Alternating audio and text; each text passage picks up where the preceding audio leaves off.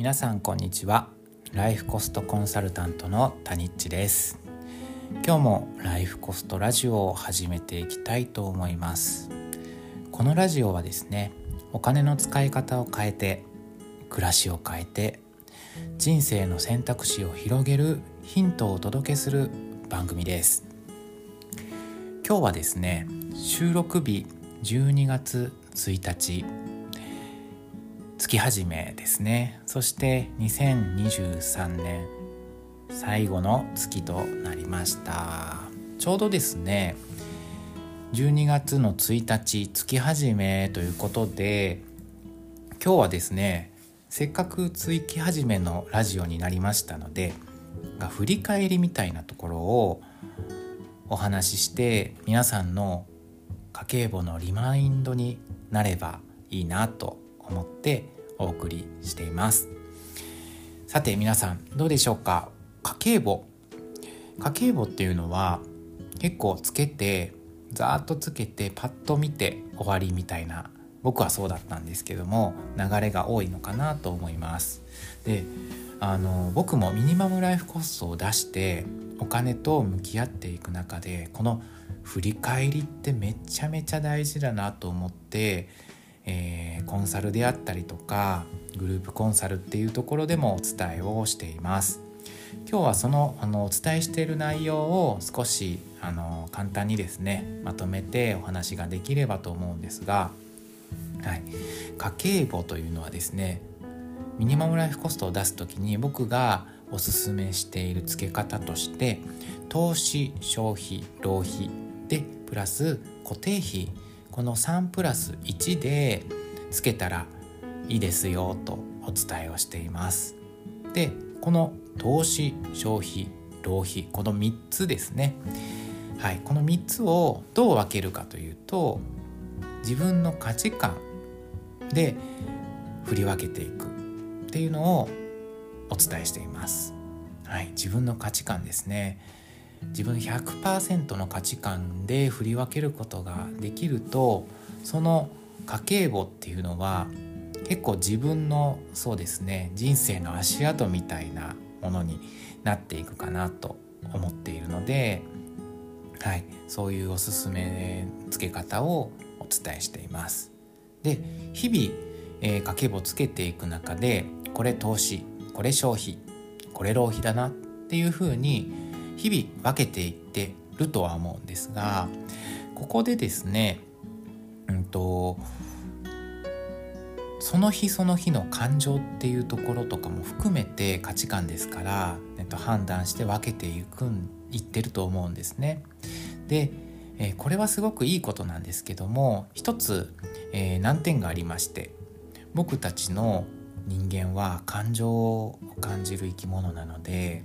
ぱりその時その瞬間の感情みたいなのがあったりとかします。はい、でその時は冷静に分けてるつもりでも実はそうではない部分もあったりとかするのでここでですね月始めもしくは月終わり家計簿を締める時に是非ねちょっといつもより5分ほどですね多めに時間をとって振り返りをしてほしいなと思います。で振り返りのポイントはですねまず全体的に消費も投資も浪費も全部俯瞰して一旦冷静な目で見るっていうところと静かな場所で落ち着いて見るっていうところですね。冷静になるってことですね。はい。振り返りはですね客観視っていう力がすっごく大事になってきます。自分の感情を少し外に置いて置いといて。で、えー、数字をまずは見てみる。で投資から。これは本当に投資だったのだろうかっていうのをざーっと見ていきながら自分の足跡お金の足跡をちょっと見てみるとん？っていうちょっとハテナがもしかしたらつく部分があるかもしれません。そこが本当に投資だったのかどうか。一度考えて見てもらったらと思います。でこれはねあの自分自身の基準ですので是非誰がとか誰かに言われたからとか普通そうだからみたいなことは一切なくして自分の価値観感じるままに振り返ってもらって振り分けてもらったらいいかなと思います実際に僕も結構ありますめっちゃ投資やと思ってやってたけど結局なんやかんやいやいまいちだったよねっていうところで浪費になったりとかもします。まあそういうのって結構あると思うんですよね。人間ですから。なかなかロボットみたいになんか正確にできませんのでやはりそこをちゃんと整理してあげるっていうことでミニマムライフコストはより自分らしい価値観の近いものになっていくと思います。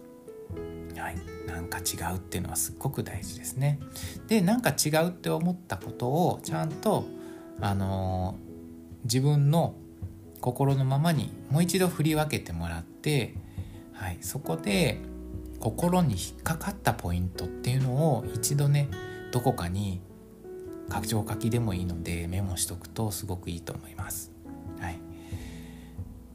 なぜ自分がそこで引っかかったのかすっごく大事です。それに実は自分の価値観の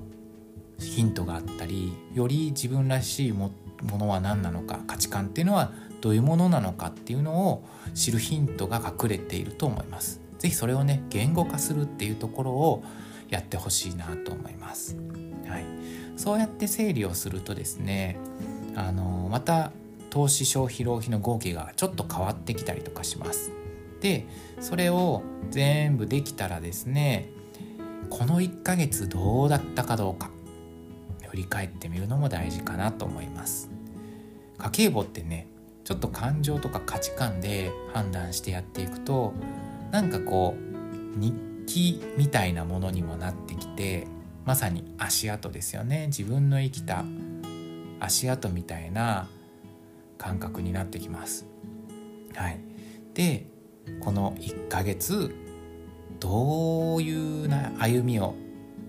踏んできたか。投資を見てどんな豊かさがあったのか。何が楽しくてワクワクしていやーよかったなって思えるようなことがどんなことが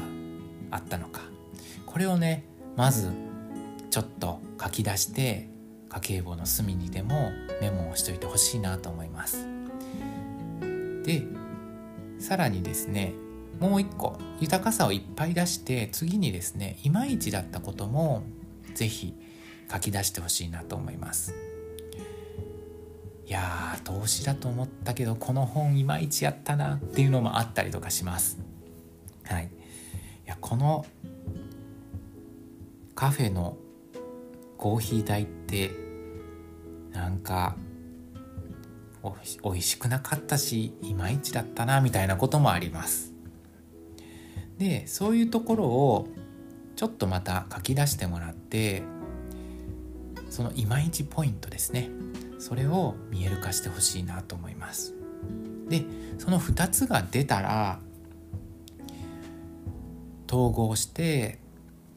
良かったこと。あ来月もこれはやろうとかこういうところに行きたいなこういう旅が良かったなっていうところを来月もしね旅とかは毎月毎月行けないかもしれないので小さなことでも結構です。何か良かったことを来月どうするかちょっと書き出してみて逆にいまいちだったことは何だったから今度はちょっとチョコをちょい買いするのをやめようとかもう少しおやつを自分で準備して前もって持っていったら浪費が減るかもしれないっていう実験をですね是非書き出してほしいなと思います。はい。良かったことはたくさん。いまいちだったことはまあたくさんの半分ぐらいあればいいかな。で次どうしていくかっていうのはいっぱいありすぎてもできないので3つか4つぐらいで大丈夫だと思います。1つでも全然いいしめっちゃ出てできるっていう人は10個以上あげてもいいです。はい。是非ね書いて振り返りっていうものをしてほしいなと思います。はい。この年末差し掛かってきてめっちゃバタバタするしいろんなものがあの必要になってきて買わないといけないみたいなものが出てくるかもしれませんそういう時にその価値観っていうのをちょっと思い出して今月はどうしたいのかどうした方が良かったんかなどういうふうにしようと自分で決めたんかなっていうのを思い出して是非豊かな暮らしを送ってもらったら嬉しいなと思います